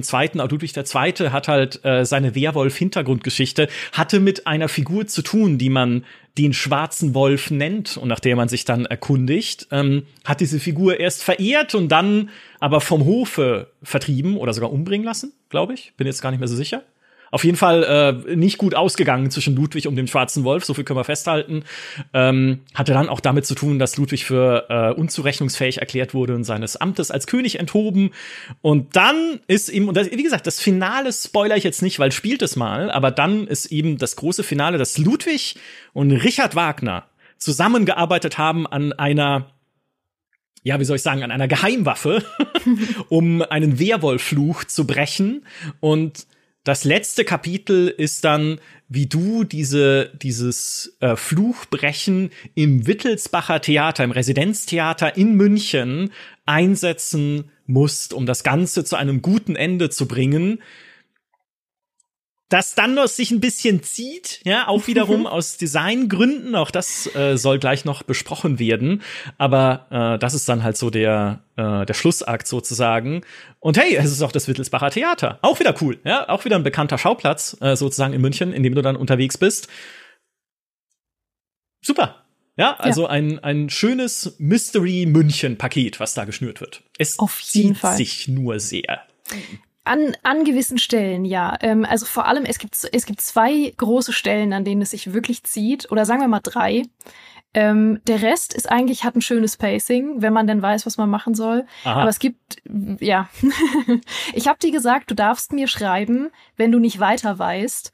Ähm, und ich dokumentiere dann die Stellen, an denen du nicht weiter weißt, damit wir das im Podcast besprechen können. Und du hast eiskalt trotzdem in die Lösung geguckt. Ja, aber nachdem ich, ich gucke ja immer erst in Lösungen, weil ich dich auch nicht stören wollte mitten in der Nacht, als ich das gespielt habe. Ich schaue immer erst in Lösungen, wenn ich hier wirklich so lange vorher an Sachen rumprobiert habe und dann an so einem Verzweiflungspunkt bin, dass ich mir denke, es jetzt kein, jetzt geht's nicht mehr weiter. Jetzt Mhm. muss ich, muss ich da reinschauen. Und da war es schon zum Teil sehr spät am Abend und das ist ein wunderbarer Übergang zu Werbung. In der Tat, Micha. Denn äh, ich habe es schon angedeutet, es gibt einige Stellen, die sich sehr, sehr hinziehen. Und du hast schon angedeutet, dass du es mitten in der Nacht gespielt hast. Und äh, ich habe das Gefühl, du hattest einen ganz treuen Begleiter während deines Gabriel Knight 2 Marathons, von dem du uns erzählen kannst. Ich hatte einen treuen Begleiter, das stimmt tatsächlich. Es ist Holy. Holy ist äh, sozusagen die gesunde Alternative zum Energy Drink oder zu so Gaming Boostern. Und ich bin eigentlich überhaupt kein Fan mehr von Energy Drinks. Also ich habe früher auch bei der Arbeit öfters mal Energy Drinks getrunken, mache das jetzt schon seit Jahren nicht mehr. Einfach weil es halt nichts Gesundes ist, muss man halt leider so sagen. Und Holy ist tatsächlich deshalb die gesündere Alternative, weil da ist kein Zucker drin, da ist kein Taurin drin, sondern Koffein. Dazu natürliche Aromen und Farbstoffe.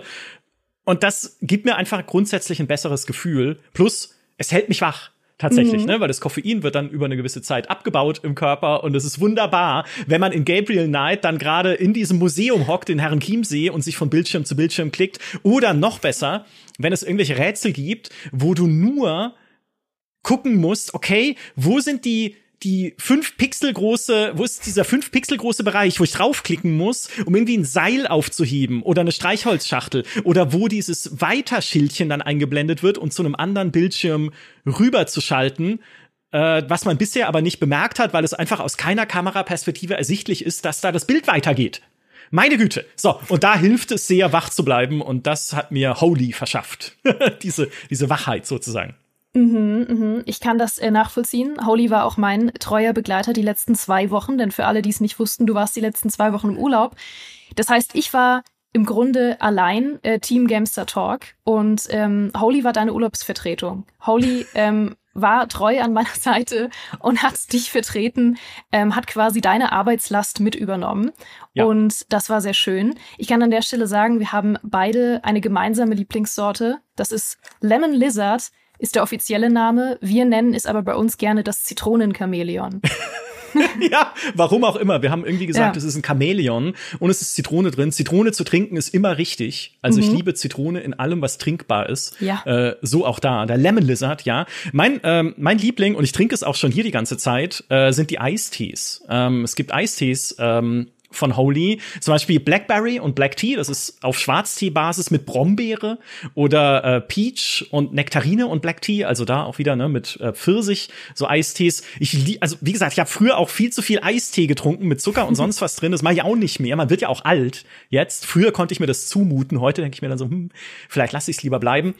ähm, Mag das aber sehr bei Holy, ne? Weil auch da wieder äh, zuckerfrei. Man macht es dann in so einen, das ist so Pulver, das schüttet man in so einen Shaker, mit dem man das Ganze dann zubereitet. Ähm, der hat 500 Milliliter Wasser, da machst du das Pulver rein. Und das allerbeste ist, wenn man es kühlt, schmeckt's am besten. Und nicht mal, entweder kann man Eiswürfel reinmachen, das mache ich aber selten, weil wenn ich Eiswürfel mache, dann versau ich mir immer das ganze Kühlfach, weil du musst die ja Weißt du, du musst ja diese Eiswürfelform füllen und dann schiebst du es da in den. Da bin ich echt, da bin ich wie Gabriel Knight. Dann kippe ich das Wasser da rein und dann verschussel ich's, dann ist das ganze Kühlfach voller Wasser und dann gefriert es und dann ist alles, dann kleben die Pommes fest und dann ist alles schlimm.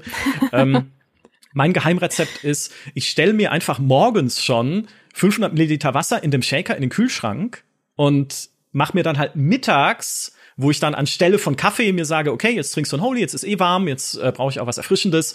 Da mache ich mir dann meinen Eistee und dann ist das Wasser auch schön kühl und ich kann das Ganze äh, genießen und Mhm. dabei noch halbwegs wach bleiben. Ja, so, und da können wir euch an der Stelle jetzt sagen, wenn auch ihr gerade in der Museumsstelle von Gabriel Knight 2 festhängt oder auch gerade keinen Micha an eurer Seite habt und einen Ersatz dafür braucht, dann könnt ihr ein fantastisches Probierpaket von Holy bekommen. Da sind insgesamt 14 Proben in sieben verschiedenen Sorten drin, also Eistee oder Energy Drinks. Und das bekommt ihr, wenn ihr unseren Code eingebt, nämlich Gamestar5 für nur 14,99. Und den Link dazu, den packen wir euch in die Show Notes, wenn ihr darauf Lust habt.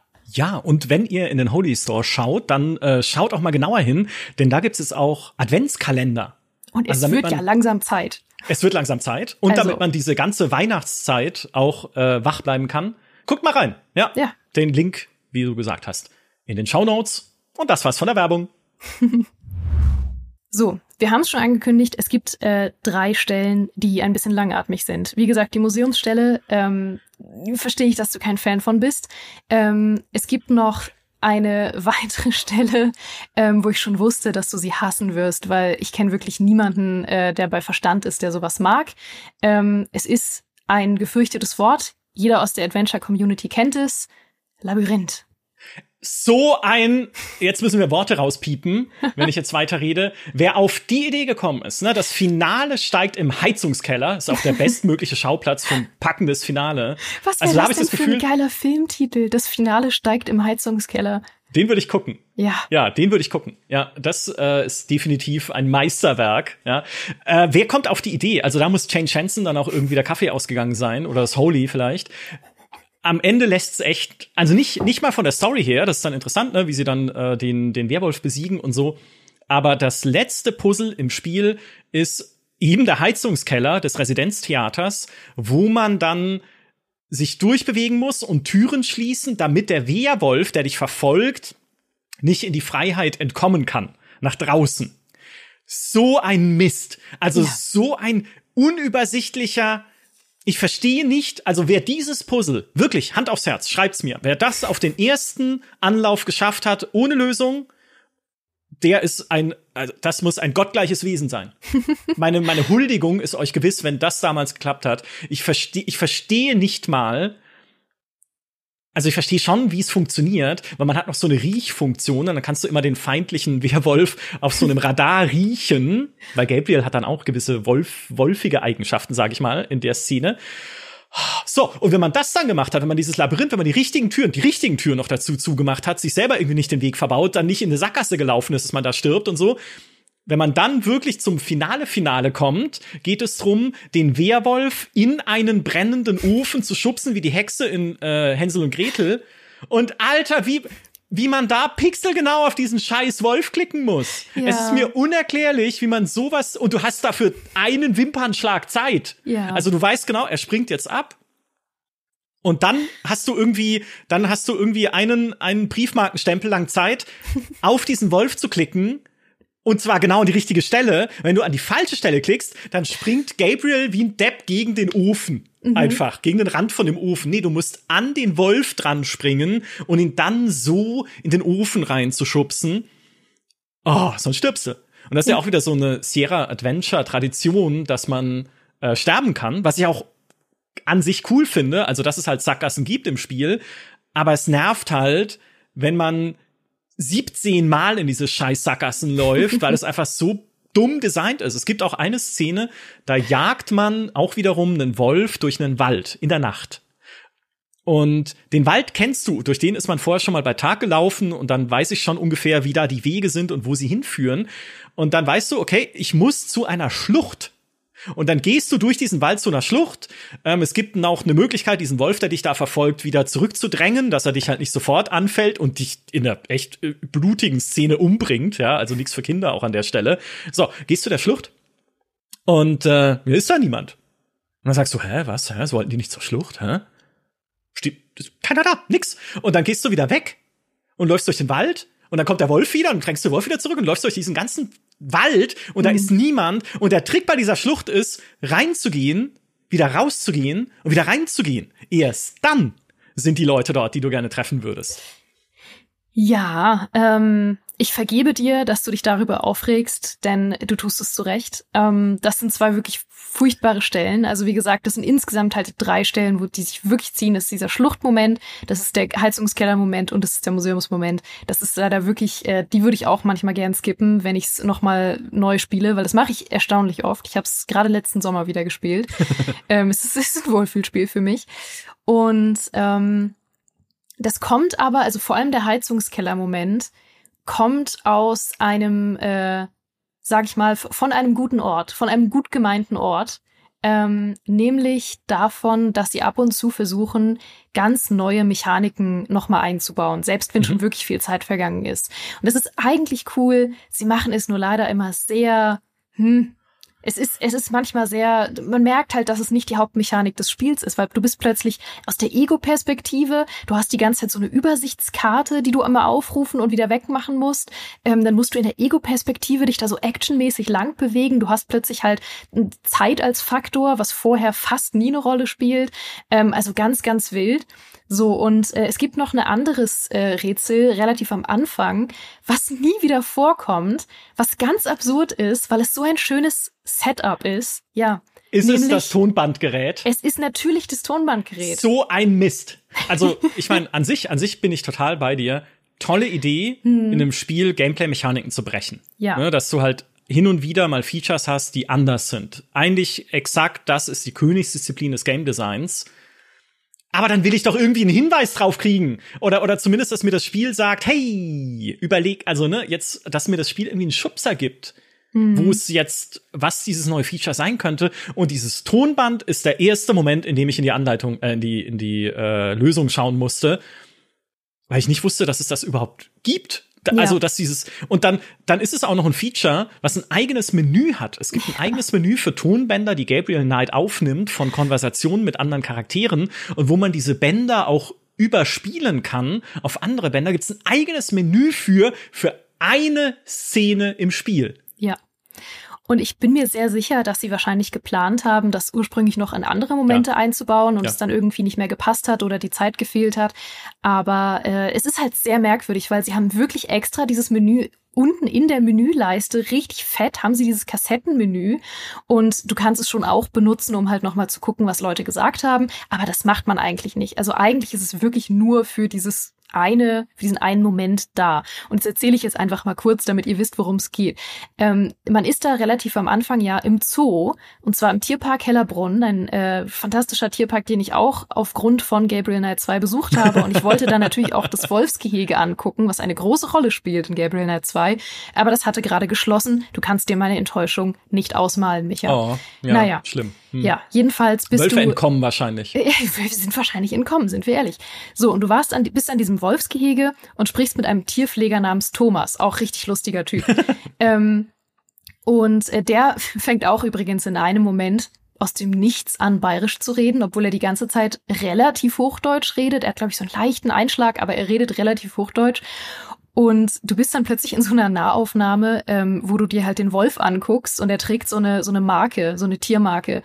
Und äh, du fragst dann eben, äh, was das ist. Und dann sagt er plötzlich in extremem Bayerisch, alle Zoowölfe tragen eine. Und er redet nie wieder so.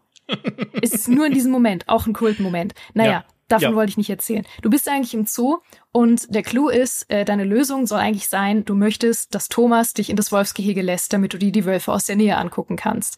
Und Thomas sagt dir, äh, dass eigentlich niemand rein darf ins Wolfsgehege, aber er erzählt dir, dass es eben diesen Dr. Klingmann gibt, den äh, Leiter und Wolfsexperten im Zoo und äh, dass der ihm manchmal Anweisungen über sein Walkie-Talkie gibt. So, ihr müsst jetzt aber auch bedenken, dass das nicht ähm, das Einzige ist, was passiert. Also es passieren ja noch Dinge drumherum. Ich erzähle das jetzt so stringent, aber ich verstehe total, dass man darauf nicht kommt, weil das ist eben nicht alles, was passiert. Das ist nicht ich, das ist nicht so stringent, wie ich das gerade erzählt habe. Mhm. Aber jedenfalls verrät er, manchmal sagt Dr. Klingmann ihm Sachen über sein Walkie-Talkie durch. Das heißt, du kannst mit dann, das ist dann eigentlich die Lösung, mit Gabriel das Büro von Dr. Klingmann gehen. Ähm, irgendwie über Umwege auch super kompliziert ähm, und auch nur im richtigen Moment dann sein äh, Walkie-Talkie quasi nehmen, musst aber vorher in einem Gespräch mit ihm halt den Dialog aufnehmen und musst ihn dann so zerstückeln und über das Walkie-Talkie abspielen, dass er zu Thomas sagt, Thomas, Dr. Klingmann hier, bitte zeigen Sie Mr. Knight unsere Wölfe. ja, und wenn du das zusammenschneidest aus Sprachfetzen von der anderen Konversation, die du vorher hattest, dann klingt es ja erstmal völlig künstlich. Ja. Also, Thomas, Herr Dr. Klingmann, hier, zeigen Sie Mr. Knight unsere Wölfe. Ja? ja? Also so, und das war jetzt noch gut, so wie ich es gesagt ja. habe. Es klingt noch viel zerstückelter. Wenn man es dann aber abspielt für das Walkie-Talkie, ist es Thomas, Herr Dr. Klingmann hier, zeigen Sie Mr. Knight unsere Wölfe. ja. So, hä? Okay, es muss ein magisches Tonband sein in irgendeiner Art. Ja, ja. und ich, Absolut ich finde merkwürdig. Äh, ich finde es einerseits ähm, würde ich fast hoffen, dass sie das Rätsel nicht drin hätten, weil es halt so wahnsinnig ähm, wild ist und natürlich in der Übersetzung noch schwieriger, weil das ja auch mechanisch übersetzt werden musste, weil du ja dann andere Fetzen von einem anderen Satz nehmen musstest, um eben die, die, die deutsche Version dieses Satzes zu bekommen. Ähm, auf der anderen Seite hätte ich halt gehofft, dass sie es öfter drin haben, damit man auch häufiger auf die Idee kommt und häufiger sagt, ah, jetzt könnte wieder so ein Tonbandrätsel-Moment sein. Und das kommt aber halt nie wieder vor. Also sehr, ja. sehr schade irgendwie, dass sie sich da nicht für das eine oder das andere entschieden haben, es entweder gar nicht oder öfter drin zu haben, sondern ja. nur einmal. Es hätte ja auch ursprünglich noch drei weitere Kapitel geben sollen, also mhm. neun statt nur sechs, in denen man äh, tatsächlich Ludwig II. spielt. Ja, also Kapitel oh in der Vergangenheit spielen. Dafür hatten sie dann aber wohl kein Budget mehr auch, ne, um die halt dann äh, noch zu drehen, auch mit den Schauspielern und allem. Es gibt Rückblenden, in denen Ludwig II. auch auftritt, auch als richtiger Schauspieler, also nicht Ludwig II. selbst, sondern jemand, der ihn spielt, ne, um da Missverständnisse zu vermeiden. Aber ist leider nie realisiert worden dann da auch tatsächlich eigene Kapitel draus zu machen mit eigenem Gameplay nochmal. Und ich auch sage, schade eigentlich. Hm. Weil das hätte dieser ganzen Geschichte, die ja dann nur über das Museum erzählt wird und eben in einer Handvoll Rückblenden, nochmal vielleicht mehr, mehr Farbe gegeben, noch mehr Tiefe gegeben. Ja, auf jeden Fall. Also, wobei, es ist halt wirklich schon ein absurd abwechslungsreiches Spiel. Also es ist wirklich abwechslungsreicher als äh, so manches Point-and-Click, das irgendwie gezeichnet war.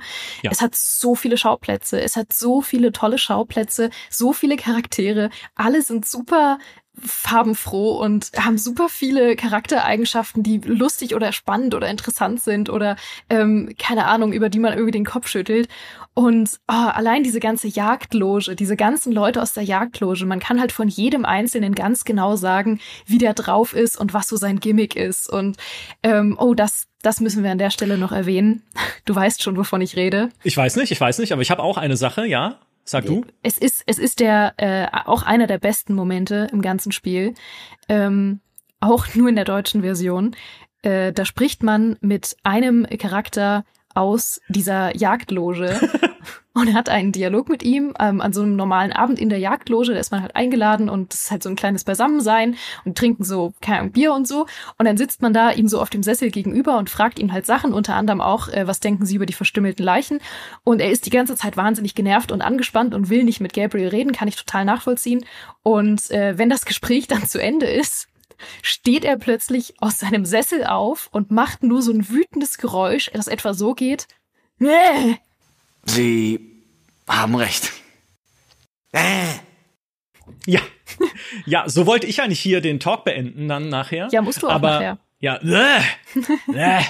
Ja, so wirklich so super genervt. Yeah. Aber man, ich, ich fühle da, ich fühle da eine gewisse Verbindung zu der Figur an mhm. der Stelle, ja, ja, weil ich kann, ich kann es auch nachvollziehen. Er ist halt genervt vor diesem Amerikaner, der eingeladen wird in diesen Jagd, in diesen Jagdclub, ohne überhaupt irgendwas über die Jagd zu wissen und der dann da noch rumschnüffelt in einem Geheimraum, den es gibt, in den er eigentlich gar nicht dürfte, den man übrigens mit einem der dümmsten, auch wieder dümmsten Rätsel betreten kann, die es gibt. Man muss nämlich den Wächter dieses Jagdclubs ablenken mit einer Kuckucksuhr, ja. die so klingt, als klopfe jemand an die Hintertür.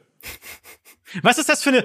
Hat jemand von euch eine Kuckucksuhr zu Hause, die so klingt, als klopfe sie an eure Hintertür?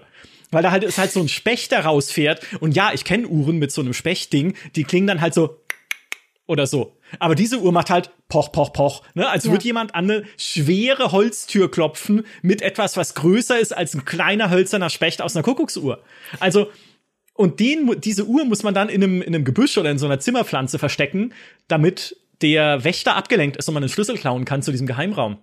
Und Ja. das mit der Kuckucksuhr war der zweite Moment, wo ich die Lösung aufmachen musste, weil mir nicht mal bewusst war, dass man diesen scheiß Kuckucksuhrenladen betreten kann. Weil wenn du zum ersten Mal zu diesem Kuckucksuhrenladen kommst, sagt Gabriel Knight, ja, Kuckucksuhren, das ist für die amerikanischen Touristen. Hat er recht? Ja, gibt dir aber keinen Hinweis drauf, dass dieser Laden in irgendeiner Form noch wichtig sein wird. Zumal direkt nebenan ein normaler Armbanduhrenladen ist, wo Gabriel Knight sagt, Ach ja, ich würde mir ja eine kaufen, aber ich vertrage nichts am Handgelenk. Nur dass daraufhin später eine Szene kommt, in der man eindeutig sieht, dass er eine Armbanduhr trägt. Die ganze Zeit. Was stimmt mit dem Mann nicht? Frage ich dich. Äh, also mit, mit Gabriel stimmt quasi gar nichts. Das können wir schnell beantworten. Und ich kann dir an der Stelle auch sagen, das ist, glaube ich, mein äh, liebstes Rätsel. Das, da können wir nämlich den Kreis wunderbar schließen von vorhin. Mein liebstes Adventure-Logik-Rätsel, das ausgespielt werden musste. Weil das ist so lustig. Äh, das ist tatsächlich das, was ich am liebsten als Beispiel nehme, wenn ich sage, Adventure-Logik in FMV-Adventuren ausgespielt ist einfach Gold.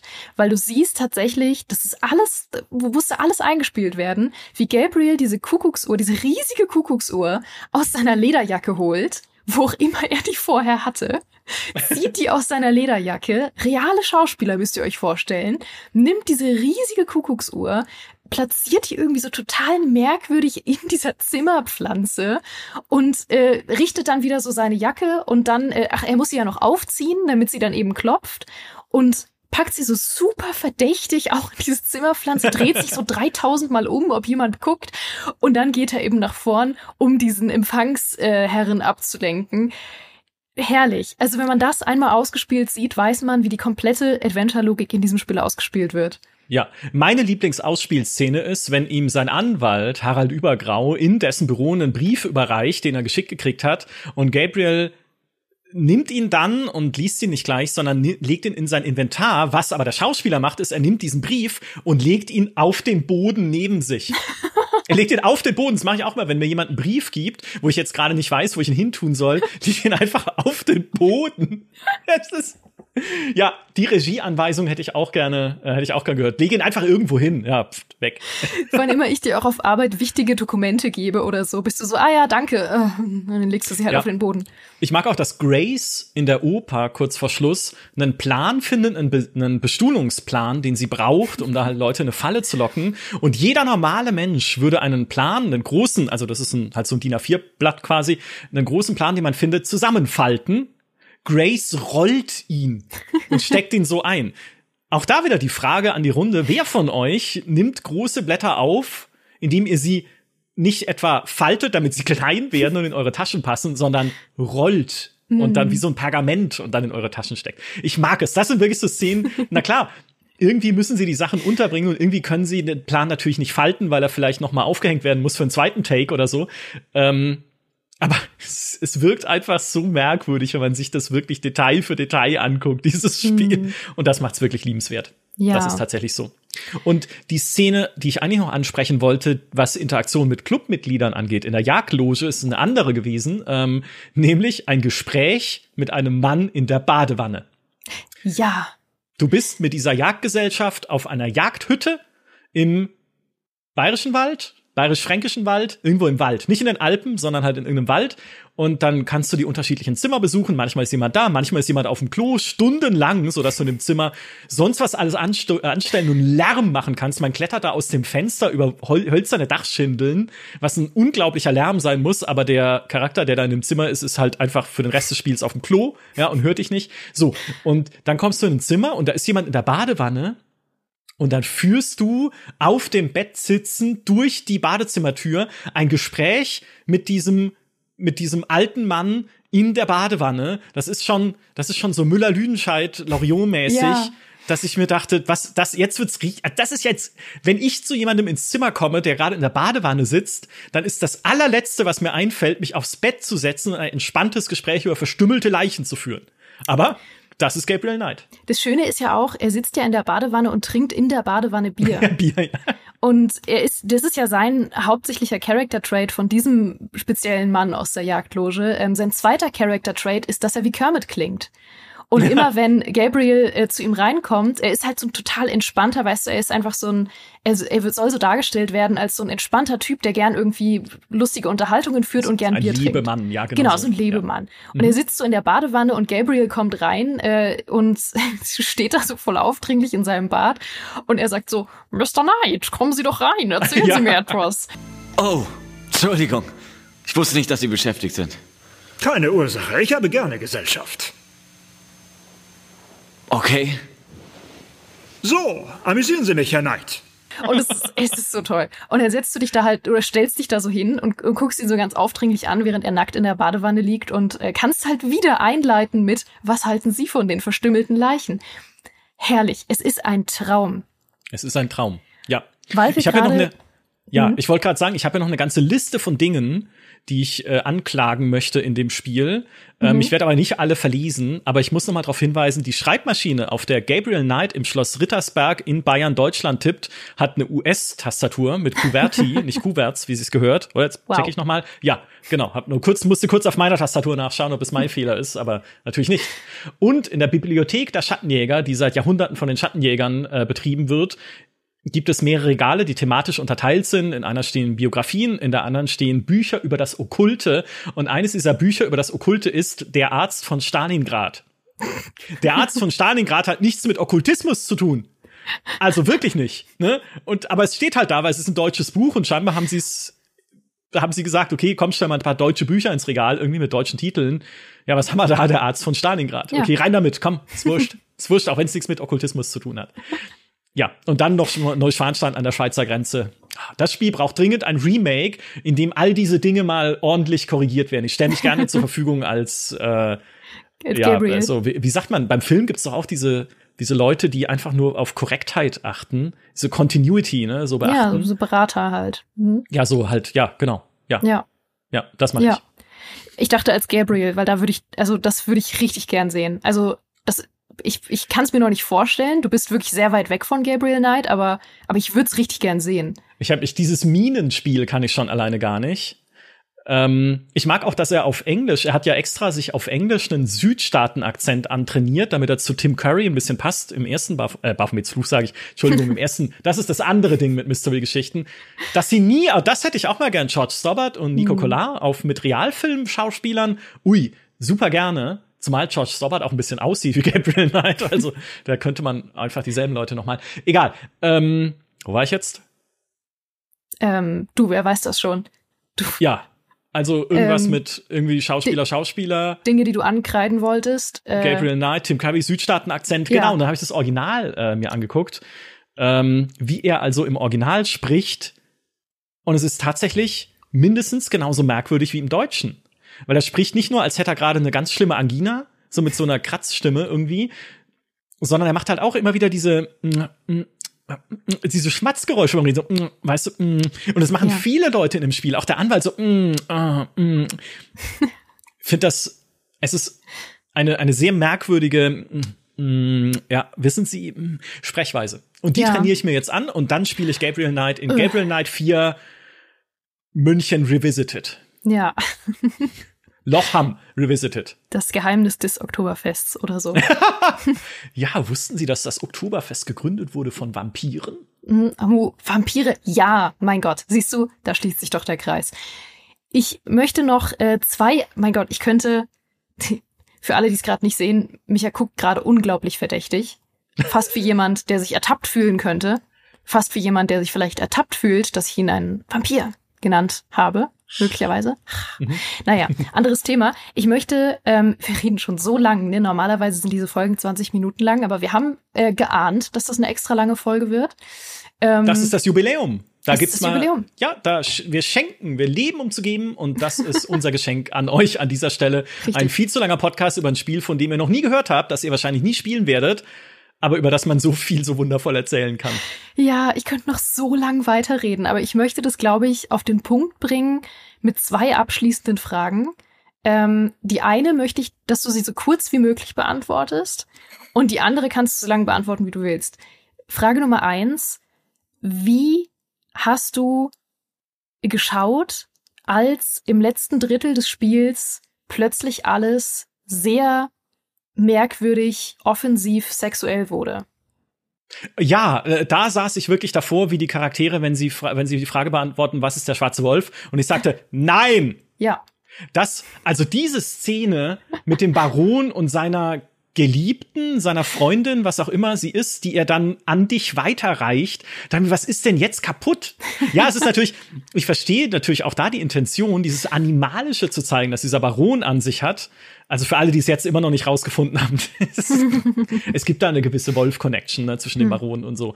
Ähm, äh, dieses Animalische zu zeigen und ja auch seine Philosophie, die er vorher dir dargelegt hat, dass er nimmt, was er, was er will und das ist, das ist der, das ist der, der, der, das Wesen der Natur und so. Aber diese Szene und auch wie Gabriel Knight in diese Szene reagiert. Oh. Es ist sehr komisch. Ja. ja also ich habe, äh, ja, ich, ich saß davor und sagte, nein. Ja. Es ist sehr unangenehm, aber es, also ich will nicht sagen, es passt in die Story, weil es ist plötzlich ein extremer ähm, Shift in Tone, wie man sagt. Es ist plötzlich sehr, es ist einfach, es kommt aus dem Nichts, weil äh, es vorher nicht in die Richtung in Andeutungen gab und es dann plötzlich wirklich unnötig explizit und offensiv wird.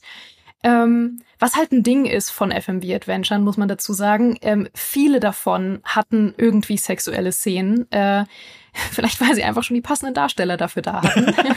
und äh, ja, ist eben auch, Roberta Williams ähm, hat ja zum Beispiel Phantasmagoria 1 und 2 geschrieben, ist ja auch von Sierra und äh, die ist ja bekannt dafür, dass sie gern halt irgendwie sexuelle Themen eingebaut hat in ihre Spiele, was auch cool ist und was auch oft passt zu den Stories und es passt auch irgendwie zu der Story, ähm, aber es ist irgendwie, es kommt sehr aus dem Nichts. Also es, es ist auch so ein Moment, wo man einfach sehr lachen muss, glaube ich, weil es so aus dem Nichts kommt. Ja.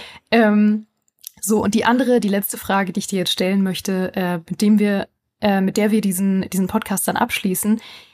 Was ist denn jetzt dein Fazit? Liebst du jetzt Gabriel Knight 2? Konnte ich meine Liebe an dich übertragen? Ja, also wenn das nicht das neuntbeste Spiel aller Zeiten ist, dann weiß ich. ja, total. Also ich, ich bin, ich verstehe jetzt, warum du es so liebst. Sagen wir es mal so, diplomatisch. Gut. Ich glaube nicht, dass es in einer Riege meiner Top All-Time Lieblingsfavorites jetzt drin steht. Äh, vielleicht, weil ich es einfach auch viel zu spät gespielt habe. Aber ich meine, was ist nicht zu lieben an einem Spiel, wo der Charakter sagt, mein Deutsch ist leider sehr schlecht, und dann reden sie halt ganz normal auf Deutsch weiter. Ja. also, das werde auch ich jetzt täglich in Konversationen einflechten. Es tut mir leid, Geraldine, mein Deutsch ist sehr schlecht. Aber ja, na klar, lass uns über Gabriel Knight 2 quatschen, ne? Wie geht's hier so? Also, alleine diese deutsche Übersetzung macht das so erlebens- und spielenswert. Und wenn ich es richtig verstehe, haben wir es ja noch gut erwischt in Deutschland. Die französische Übersetzung muss wohl zumindest damals derart schlampig gewesen sein, liest man in Trivia, dass sie die Schauspieler teilweise halt bei der Aufnahme, wie man es so macht, Sätze neu angefangen haben. Und es blieb drin, also es blieb drin mitsamt des abgebrochenen Satzes. Ah ja, ne? Klassiker. Dass sie dann, ja, das, ja, das, das erlebt man heute zum Teil noch in Übersetzungen, wo das halt einfach äh, vergessen wird oder versehentlich nicht rausgenommen wird. In Oblivion ja, und das haben sie das sehr viel. Ja. Ja, super, wenn man den Satz, wir machen das im Podcast ja auch ständig und da ist es dann auch egal. Da denkt ihr, ah, da war bestimmt gerade mein Kopfhörer kaputt oder sowas. Aber ja, das ist die französische Übersetzung. Insofern großes Kudos an die deutsche. Ihr habt's zumindest versucht. Ja. There was an attempt. An der Stelle bauen wir diesen, diesen äh, krakeligen Stern ein, auf dem steht There was an attempt. ja. ihr, habt, ihr habt es versucht. Ja. Ah, so. Ich möchte eigentlich noch so viel reden über Gabriel Knight 2, ähm, aber ich glaube, für euch da draußen reicht's auch langsam. Ähm, vielleicht machen wir noch mal eine Gabriel Knight 2 2 Folge. Ähm, Gabriel Knight 2 Teil 2. Ähm, es, wird, es wird wahrscheinlich nie passieren, aber äh, ich, ich, ich muss einfach an der Stelle es jetzt auch beenden ähm, und euch da draußen wirklich einfach mit dem, mit dem Gefühl rausschicken, wenn ihr es noch nicht gespielt habt. Es lohnt sich so sehr. Spielt's nicht alleine, spielt's gern, glaube ich, mit jemandem neben euch, mit dem ihr lachen könnt und äh, mit dem ihr euch äh, einfach austauschen könnt, wie wahnsinnig wild das alles ist, was da gerade passiert. Weil dann ist es so eine lustige und schöne und überraschend spannende Erfahrung. Also vielleicht habt ihr ja Lust. Vielleicht habt ihr jetzt Lust bekommen, es auch zu spielen. Und wenn ja, dann schreibt uns auf jeden Fall, wie ihr es fandet. Und wenn ihr es schon gespielt habt, dann schreibt uns jetzt sofort, wie ihr es fandet, weil das ist noch einfacher. So. Und damit können wir sagen, ähm, es ist eine wunderschöne, ich muss sagen, quasi ein hundertste Folge gewesen. Weil wenn wir ganz ehrlich sind, ist die Zielweise, bei was spielst du so ein bisschen kaputt gegangen auf dem Weg, äh, weil wir zwischendurch für unser Podcast-Festival mal diese Quiz-Folgen hatten. Und dann hatten wir Wochen, in denen äh, irgendwie mal keine Folgen gekommen sind. Wir tun jetzt so, als wäre das die Folge 100. Es ist mehr oder weniger Folge 100. Also es ist nicht ganz nicht Folge 100, sagen wir es Genau. mal so. Ja. Und dieses, genau, und die, die wir wollen, ist da, also wer, wenn, wenn jetzt jemand de- den Bedarf äh, oder das Bedürfnis verspürt, jetzt wütend in die Kommentare zu schreiben, dass es nicht Folge 100 ist, so sei es. Ich antworte darauf einfach mit Nein. Es ist Folge 100, weil wir, wir können, ne, das ist ein freies Land hier, wir können immer noch frei entscheiden, wann wir Folge 100 machen, auch wenn es nicht die 100. ist. Äh, für mich passt das. Ja. Ich kann zwar gut Deutsch, aber ich habe meine Grenzen. Richtig. Mit diesen Worten ähm, möchte ich euch entlassen, ihr Lieben. Ähm, ich möchte wirklich nochmal Danke sagen. Ich bin, äh, ehe ich jetzt hier rührselig werde, ich versuche es kurz zu halten, aber es ist wirklich ein Format, das mir sehr viel bedeutet und von dem ich sehr froh bin, mit wie viel Liebe ihr das immer noch hört und mittlerweile auch schaut auf YouTube.